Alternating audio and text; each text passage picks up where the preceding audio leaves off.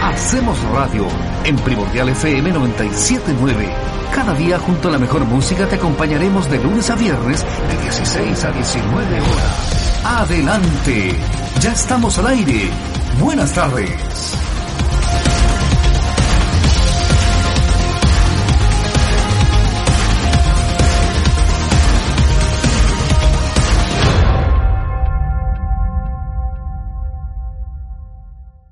Oye, son las 16 y 31, estamos en el momento deportivo en Primordial FM, la 97.9, eh, junto al Pato Cáceres, junto ya vamos a presentar a nuestro invitado, a Fernando Astengo. Eh, oye, yo no me puedo abstraer de esto, ¿ah? yo definitivamente hace rato salí de la prensa deportiva en Santiago, hacía rato que no veía a Fernando así tan cercanamente, pero yo no puedo también recordar que, que, tuvo un padre hincha de la Unión Española, ¿no? Cuando Fernando Astengo salió ahí en, en, el año 80, en el año 1980 y deslumbró a muchos por su, por su timing, por su capacidad técnica y todas sus características. Así que, así que Pato Cáceres, bienvenido al mundo deportivo. ¿Cómo le va? Hola Eduardo, ¿qué tal? ¿Cómo te va? Buenas tardes. Eh, las buenas tardes también para, para Jorge, a todos nuestros auditores, también a nuestros amigos del, del Facebook Live que están ahí. También vemos que ya hay varios que están que nos están viendo y nos están escuchando, ¿no es cierto?, por esa plataforma, a primordial.cl para, para América y el mundo. Así que, nada, pues nos vamos a ir ya con, con, los invitados habituales de los días, de los días miércoles, a veces los lunes, a veces los viernes, pero es más tradicional en el Hacemos Radio tenerlos los días miércoles y estamos con, con, Fernando Astengo, ex eh, jugador eh, profesional, director técnico, eh, seleccionado chileno, eh, como dices tú, eh, se identificó con Unión Española, con Colo Colo, ni hablar, eh, jugó en Brasil. Eh, a propósito también de lo que viene ahora de, esta doble fecha de, las clasificatorias para Qatar, a propósito de lo de Vidal, a propósito de la Copa América, así que hay, variados temas con los cuales podemos conversar con, Fernando Astengo, a quien en primer lugar saludamos y agradecemos el que haya accedido a la, conversación. Muchas gracias, Fernando. Buenas tardes, ¿cómo le va? No lo estamos escuchando ¿Ahí me escuchan? Ahí sí. Ahí sí. Ahí sí. Adelante. Adelante. Sí. Bueno, como, les, como les decía, un gusto poder conversar con usted y muchas gracias por la invitación. Pato Cáceres, adelante. Pato Cáceres, adelante. Eh, Fernando, eh, Fernando, vámonos por lo, por lo más presente. Eh, ¿Cómo, cómo eh, uno, eh, sin haber tenido la condición de, de, de, jugador profesional, en el caso tuyo de haberla tenido, eh, ¿cómo, ¿cómo, analizamos lo de, lo de Arturo Vidal? ¿Es una irresponsabilidad? ¿Es una niñería? ¿Es una falta de profesionalismo? Eh, Vidal no sabrá lo que realmente pesa. Es cierto, ya está en una edad en donde próximamente seguramente dejará Europa, tendrá que venirse para Sudamérica, pero eh, me parece que sigue siendo un hombre importante dentro de la selección eh, todavía y más encima nos manda, digo nos manda porque seguramente a todos los que se pronunciaron con respecto a este a este COVID positivo, nos manda un emoticón, ¿no es cierto?, eh, silenciando a todo el mundo. Eh, es infantilismo, es todavía, falta, todavía falta de... Hacemos radio. Bueno, el tema es bastante complicado, sobre todo para uno que es gente de fútbol, poder tocar el tema con profundidad. Yo lamento profundamente lo que, que sucedió con Arturo. Eh, creo que no tomó todas las providencias del caso, a lo mejor no, no, le tomó el real peso a lo que significa la pandemia en este minuto, que es una enfermedad que no es un resfriado, sino que es una enfermedad de muerte. Por lo tanto, yo creo que creo que no pensó, creo que no tuvo el, el sentido común, el criterio como para darse cuenta que efectivamente tenía que jugar dos partidos sumamente importantes y tenía que obviamente cuidarse en más allá de lo, de lo normal. ¿Consideras tú que todavía sigue siendo un hombre importante en el 11 de la selección? Sí. Mantenga su condición física, que obviamente se basa mucho su fútbol en su condición física porque tiene recorridos importantes durante todos los partidos, pero sí un hombre, un hombre importante porque no solamente eh, en lo futbolístico, sino que también en, en, lo, en lo emocional, en lo que transmite dentro de la cancha es un jugador que, como, como, les digo, tiene un desarrollo sumamente importante, no solamente eh, en el sector de volante, sino que en las dos áreas, en el juego aéreo es muy bueno, eh, defendiendo y obviamente atacando, es un agente de sorpresa, viniendo del sector de volante, y eso creo que le da un, plus importante a él como futbolista y a la selección también le, le, le, le es muy necesario.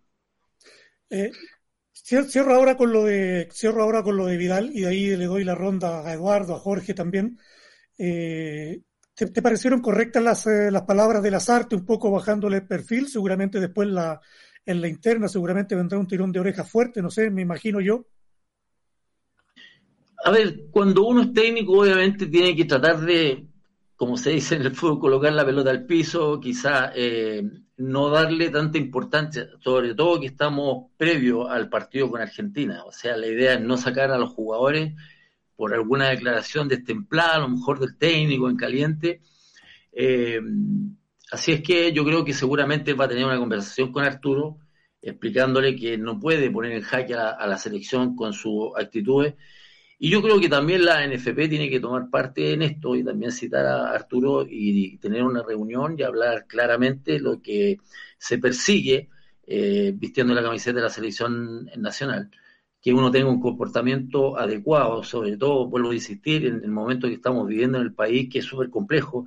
Entonces, no se trata que los futbolistas den, eh, tengan que dar un, ejemplo, pero sí yo creo que obviamente al nivel que se encuentra Arturo Vidal, que todas las miradas prácticamente se, centran en él, eh, yo creo que deberían aclararle un poco la película para que esta, estas situaciones no se vuelvan a repetir. Arturo lamentablemente estaba involucrado en muchas situaciones no es la primera, entonces obviamente, obviamente hay que, hay que, yo creo que hay que bajar un poco las revoluciones. De repente es complejo eh, eh, venir de haber distratos sociales complicados eh, y de repente transformarse en un jugador mundial, porque ha jugado en los mejores equipos, y también el dinero, el, el dinero muchas veces te hace bien, pero a veces te hace mal a veces te cambia la perspectiva de la vida, como que uno está por encima de toda la gente y no es así. Uno, el dinero va y viene, pero la persona es lo que queda. Eduardo.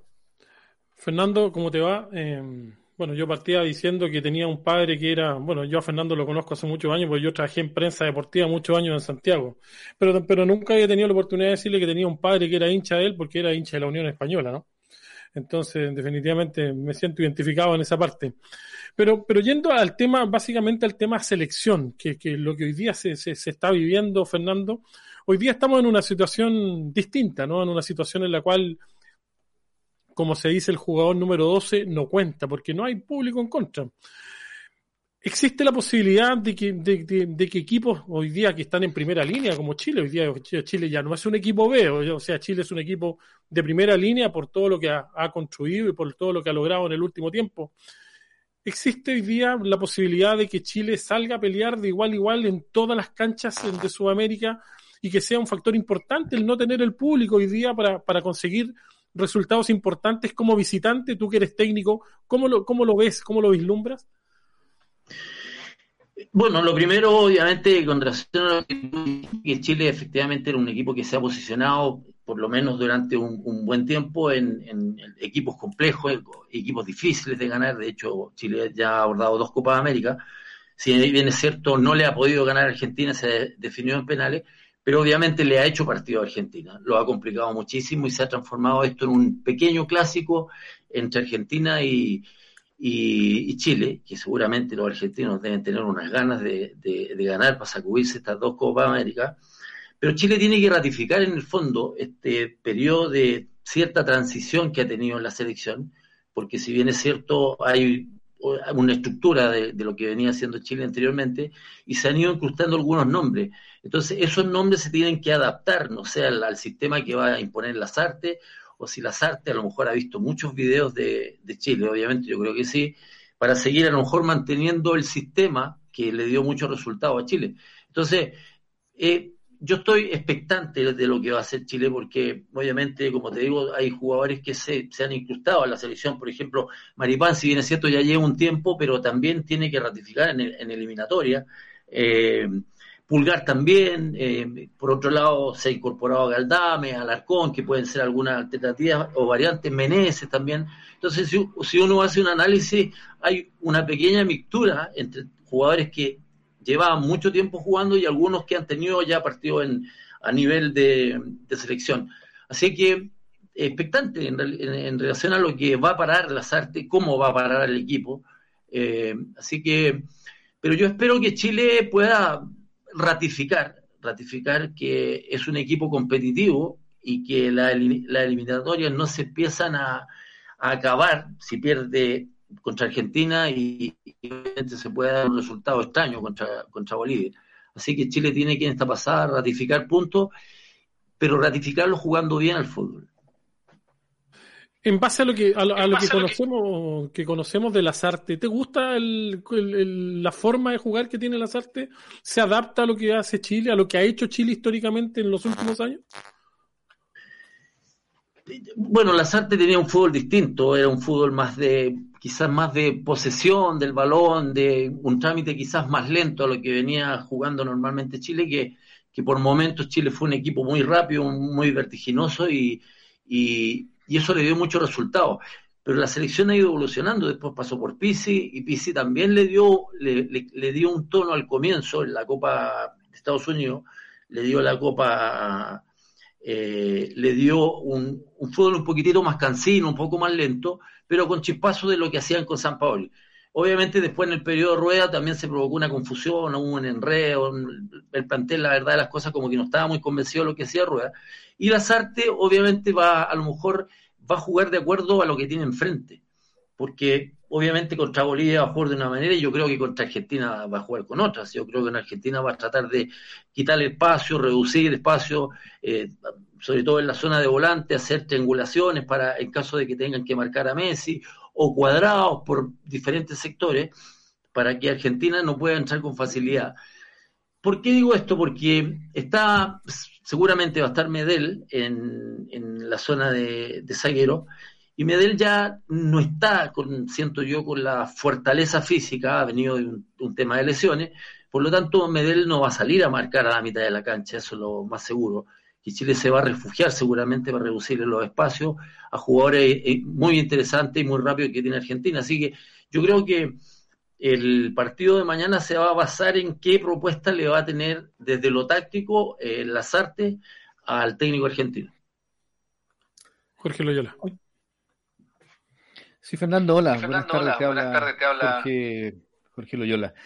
Yo te quiero llevar un poquito más bien a tu, a tu trayectoria, a tu larga trayectoria como jugador, luego como técnico.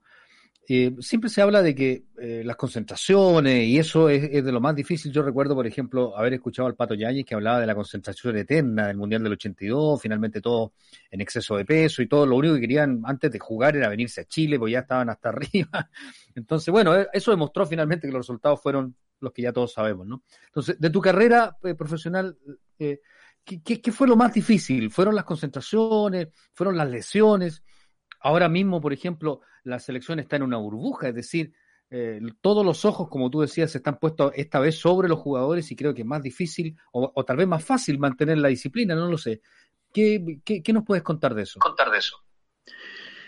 Eh, el tema de la concentración bueno, es parte de, la profesión de uno. Uno tiene que darse cuenta que en la medida que uno va siendo un jugador importante, obviamente va a optar por, por situaciones bastante más expectantes como jugar en una selección. Y en ese aspecto uno tiene que eh, tener la, tranquilidad, creo que tener eh, el interés en el fondo de estar participando en una selección y parte de participar en una selección es concentrarse eh, a lo mejor tres, cuatro, cinco días y a veces incluso ahora ya no, no son tan largas como, como eran antes, pero es parte de ser futbolista y uno no tiene por qué quejarse ni nada, porque en una concentración tú tienes de todo. Tienes una gran pieza, tienes eh, la alimentación espectacular, te atienden, tienes masajista, tienes kinesiólogo que dan a tu pieza, te revisan, un sinnúmero de facilidades que uno tiene en las concentraciones, tienes el teléfono, tienes el celular, te puedes comunicar con tu familia, hablar y todo eso. Entonces, el quejarse de una concentración para mí no tiene ninguna, puntualmente ninguna validez, porque tú estás concentrado para jugar contra Argentina. Entonces, el día de mañana, cuando tú te retires del fútbol, yo jugué contra Argentina, jugué una eliminatoria con Argentina, jugué allá, allá en, en, ¿cómo se llama?, en el país hermano. Entonces, yo creo que de repente hay muchas quejas que son completamente fuera de contexto, mm. porque ahora las facilidades que tienen los jugadores para viajar. Antes nosotros viajábamos en aviones que los asientos quedaban completamente apretados, o sea, a veces no teníamos ni siquiera comida durante el viaje, y ahora todos viajan en primera, obviamente las distancias son más largas porque hay muchos jugadores jugando en Europa, Pero yo creo que más que sufrir la profesión, uno tiene que disfrutarla, porque después cuando se termina esto, viene un vacío muy grande, que muchos no lo logran superar, porque se han transformado solamente en futbolistas. Y yo creo que la gracia de esto es ser deportista. Cuando uno termina de jugar al fútbol, eh, a veces se le acaba la vida a alguno.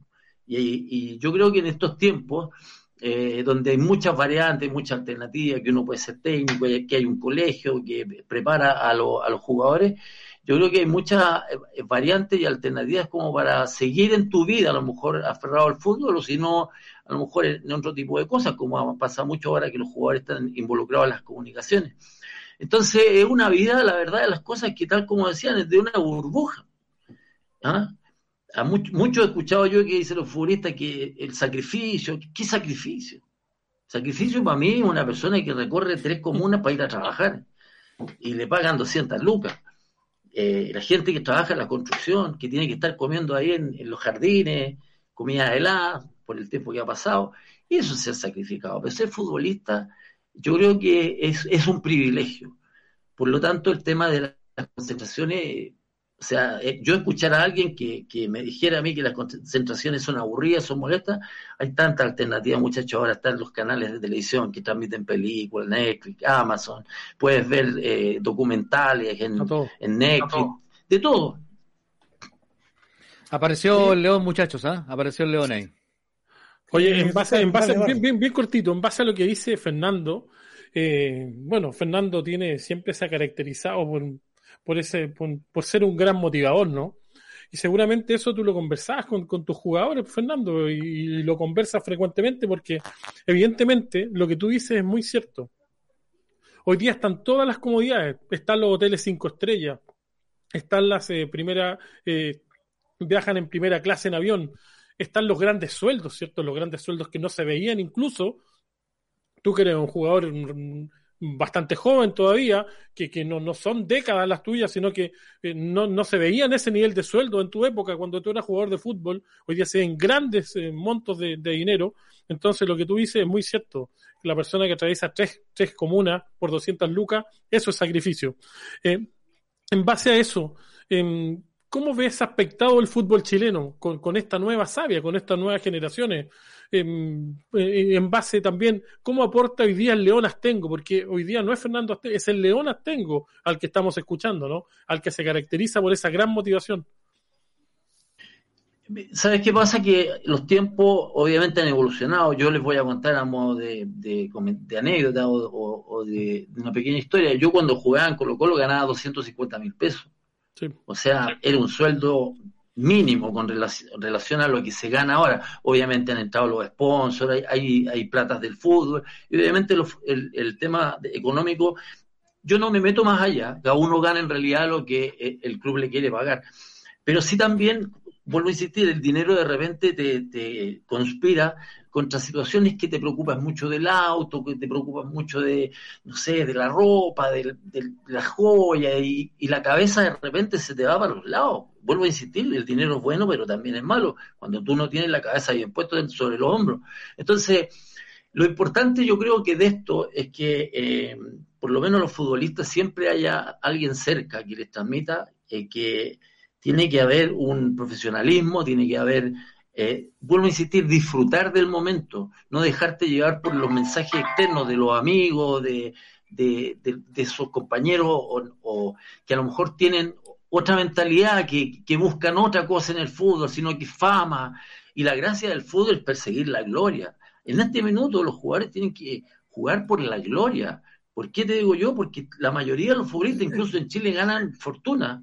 70, 60, 40 millones. Es fortuna y ni hablar los que están en Europa, los que están en México. Entonces, cuando uno ya tiene dinero y, obviamente se preocupa de cuidarlo para que el día de mañana tú lo puedas invertir en propiedad y una serie de situaciones que te puedan dar tranquilidad como para, para seguir viviendo, eh, yo creo que, por eso digo, es importante con la gente que tú te rodees y obviamente tratar de buscar gente que en el fondo te dé buen consejo y no los consejos como dan muchos. Mira, acá tenemos una, una, consulta de, Eduardo Reyes que nos pide tu opinión de, Brian Soto.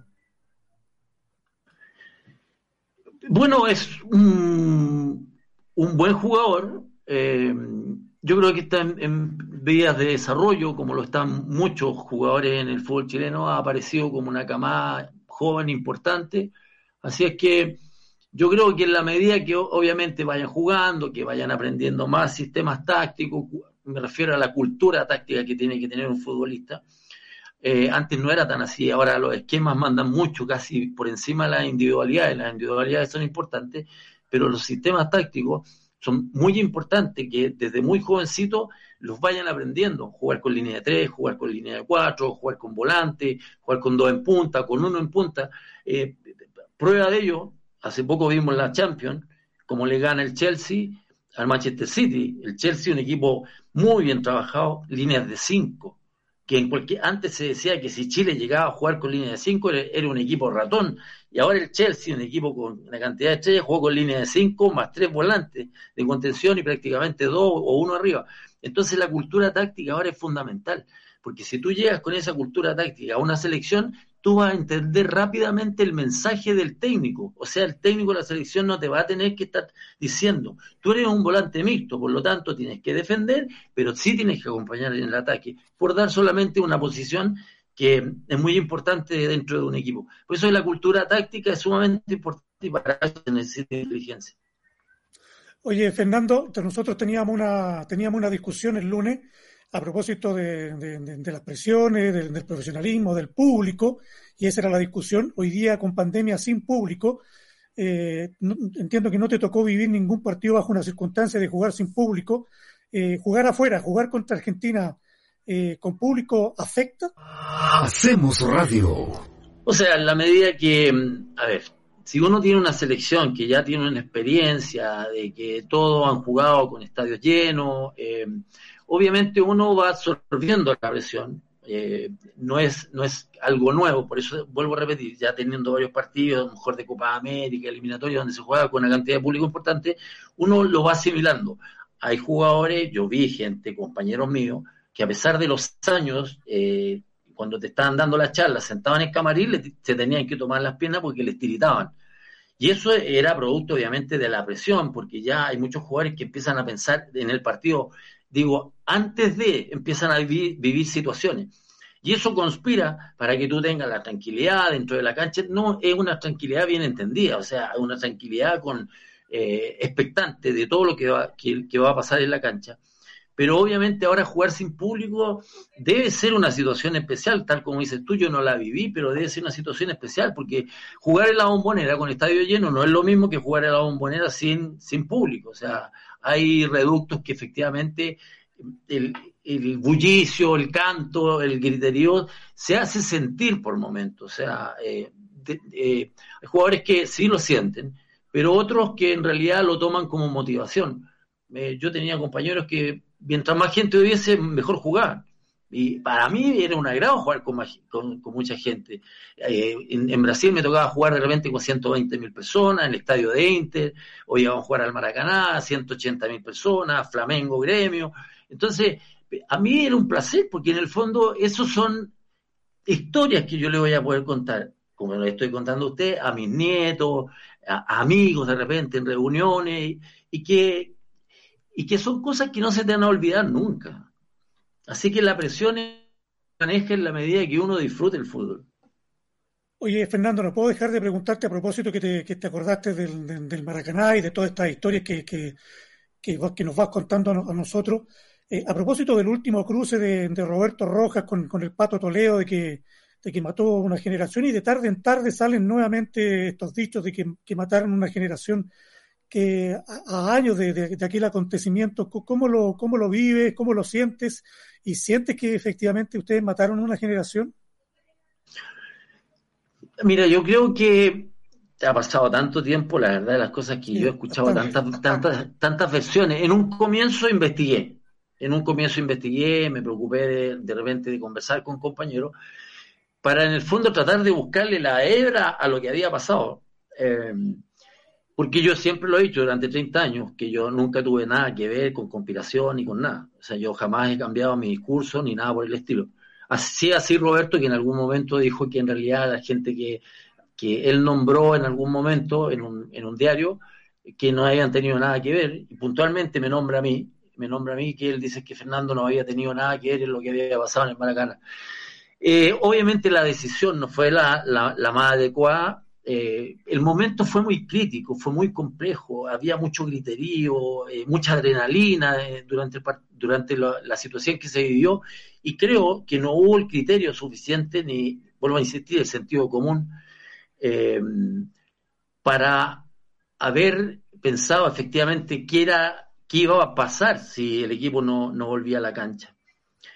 Eh, la decisión, y yo lo lamento profundamente, la, tomó el doctor Stoppel, porque el doctor Stoppel era el presidente en ese tiempo del fútbol chileno, y él el que firma el, papel que tenía el comisario del, partido, y él coloca que el equipo no vuelve a la cancha y, que se retira.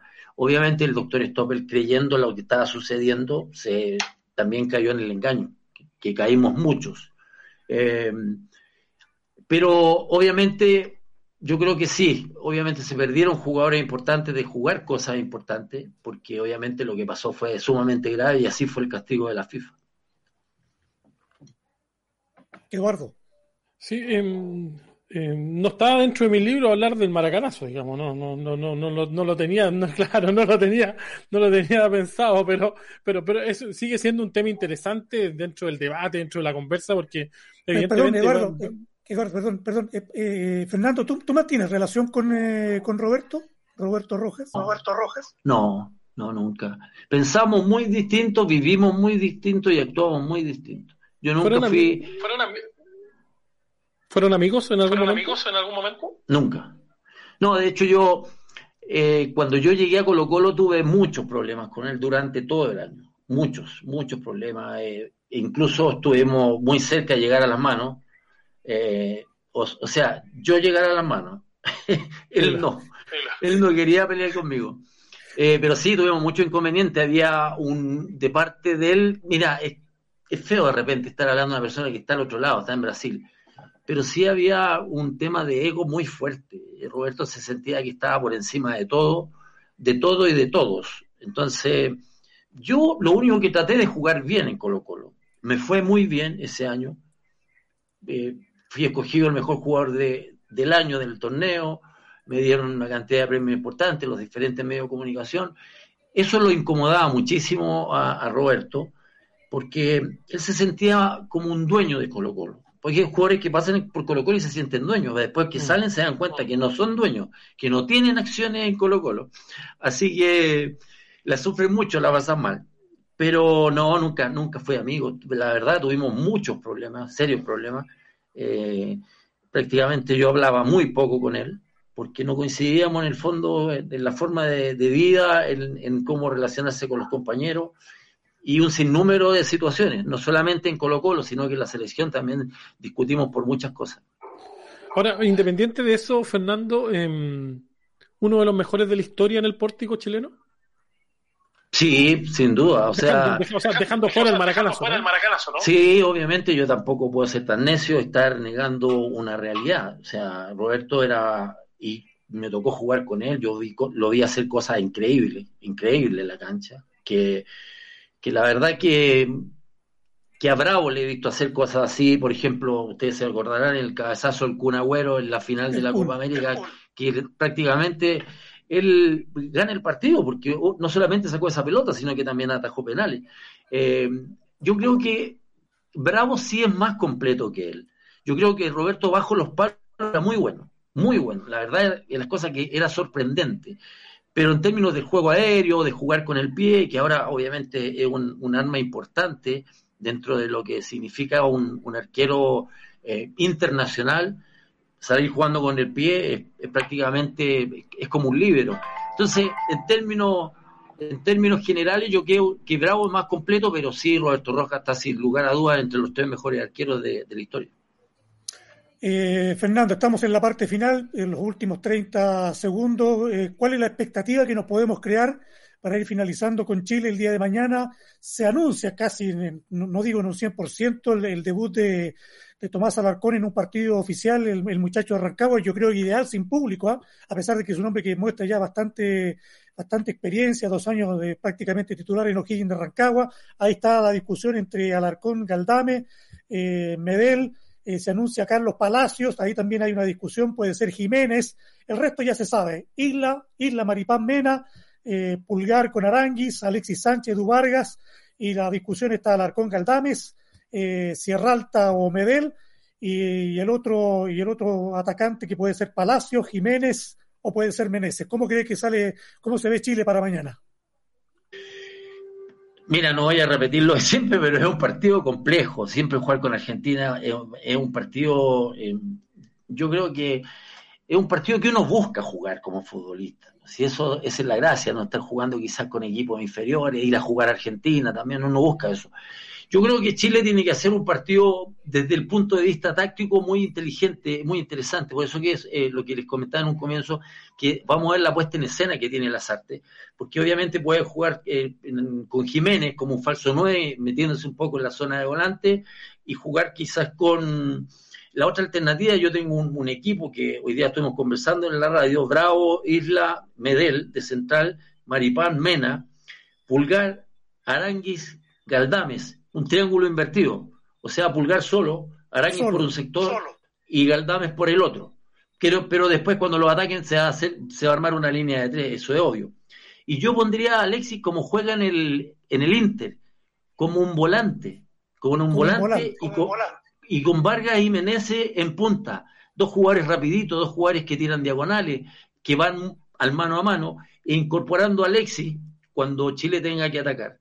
Entonces, es una alineación relativamente interesante, porque Alexis ya viene jugando casi más de volante, incluso en la selección. Entonces, colocarlo detrás de los dos delanteros sería, creo que, una buena alternativa. Y si no, Jiménez, para que, vuelva a insistir, Chile se pueda apoyar en él, está jugando generalmente de espalda en Palestino, entonces, Chile tiene alternativas, tal como hablabas tú, de Palacios, de, Alarcón, tiene jugadores interesantes, incluso a lo mejor podría ser incluso que no jugara Medel, pero es difícil que no lo vaya a poner y vaya a poner a Sierra Alta.